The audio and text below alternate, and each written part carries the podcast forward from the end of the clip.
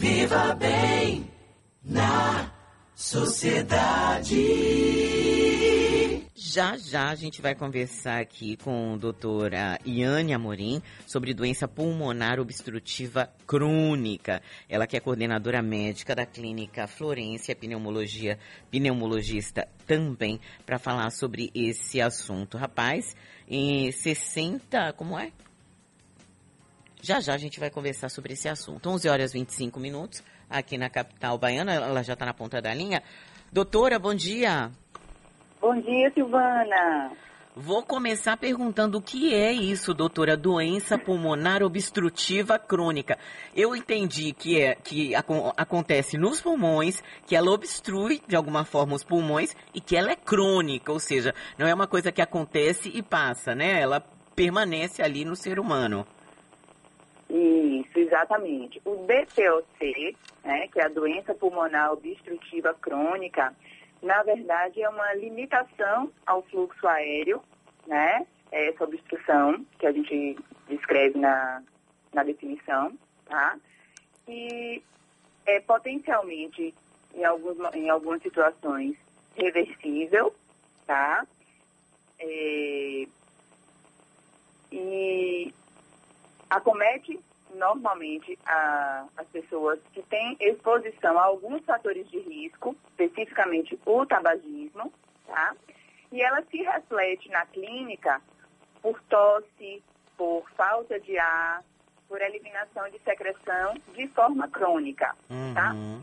Quando a gente fala forma crônica, não significa que o paciente vai ficar o tempo todo com esses sintomas. Eles acontecem ah, às vezes pioram e a gente chama de exacerbação, tá? Então, é, acontece essas exacerbações periodicamente, mas o paciente leva a vida com esses sintomas de forma de fato crônica. Uhum. Agora, doutora, é, os dados aqui me assustaram um pouco.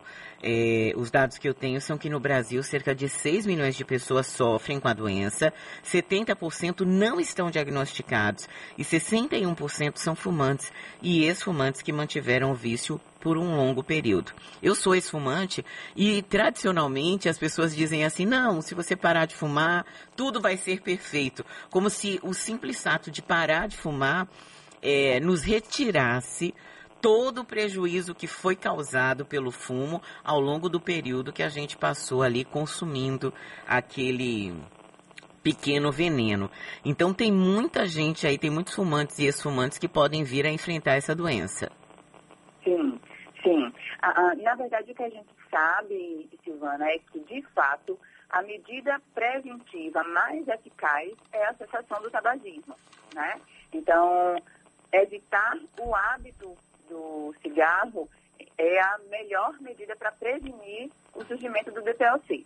No caso dos pacientes que já têm o diagnóstico da doença ou que ainda permanecem fumando, tentar reverter a, essa situação com a redução da carga tabágica ou a parada do, do cigarro propriamente dito é a medida mais eficaz que a gente tem, tá? Hum. Doutora, é, quais são os principais sintomas é, dessa doença, desse, desse transtorno, né? Dessa doença pulmonar obstrutiva crônica? Isso. Como a gente falou já desde o do conceito, é exatamente falta de ar, né? Dificuldade de, de exercer algumas tarefas, às vezes subir escada, subir ladeira, o paciente sente-se mais cansado, né? Tem mais falta de ar. A tosse é algo que é, é, importante, é persistente. Essa tosse, muitas vezes, ela é uma tosse úmida, tem secreção, tá? E aí a gente lida com esses três pilares. A tosse, a falta de ar e a produção de secreção. Tá? Esses são os principais sintomas. Óbvio, associado à exposição ao fator de risco principal, que é o tabagismo. Agora, doutora, quando a senhora fala tosse, a senhora está falando numa tosse constante, numa tosse episódica, só para a gente poder tentar traduzir esses sintomas, né, para mais perto da, da, das pessoas. Isso. Quando a gente fala que é uma doença crônica, normalmente a tosse é um sintoma extremamente frequente, sabe, Silvana? É aquela tosse que muitas vezes o paciente que fuma, ele diz assim, ah, é a tosse do cigarro, é o pigarro, é a tosse do cigarro, entende? Uhum. Então é essa tosse persistente que muitas vezes ela não é valorizada pelo paciente, mas a gente precisa chamar atenção para uma avaliação com o especialista para a gente tentar diagnosticar a, a doença, o DPOC. Algum tipo de dor, doutora? Especificamente, não. Dor não é um sintoma que vem atrelado ao diagnóstico da DPLC, tá? Esses três sintomas que eu te falei são uh, os principais, são os primordiais.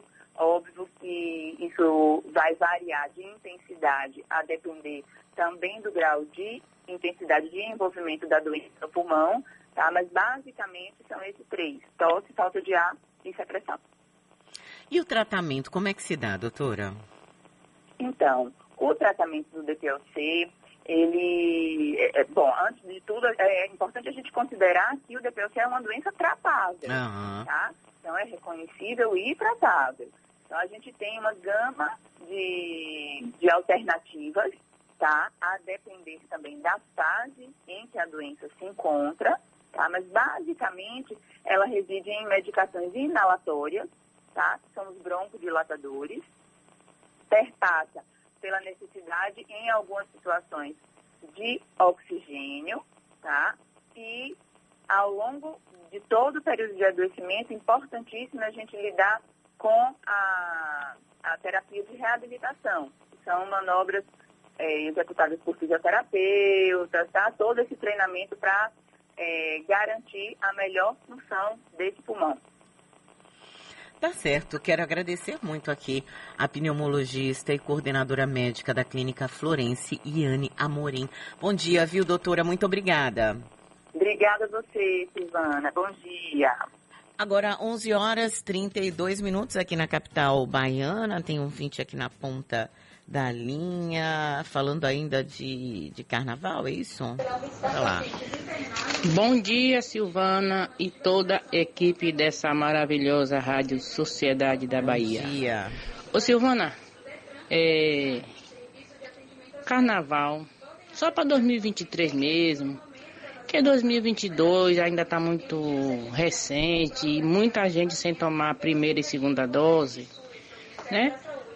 2023 está ótimo, apesar de eu não gostar muito, né? Fico na minha, mas tem quem goste, né? Pronto. Um beijo, tenha um bom dia. Bom dia. Tem mais ouvinte, mas falando de vacina. Bom dia, Silvana. Bom dia. Tudo bom? Tudo em eu paz. sou ouvinte, sou ouvinte de vocês. Obrigada. Eu quero saber de vocês aí, se tem como vocês informar a mim, perguntar aí aos órgãos de saúde, até quando é que vai aplicar a primeira dose da vacina da Covid.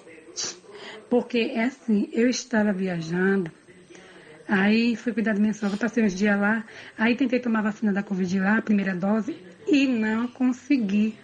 Aí cheguei aqui há pouco instantes, só que eu tô com um sintoma da alergia, espirrando muito e corizando. Deixa eu lhe dizer uma coisa, a vacina tá aí, né? No momento em que você for tomar, que você puder tomar, né? Que você não, não estiver com, com sintomas, tá tudo certo, né? Então, é, é só evite demorar muito, né? Se você decidiu tomar, assim que você melhorar, vá tomar a sua vacina.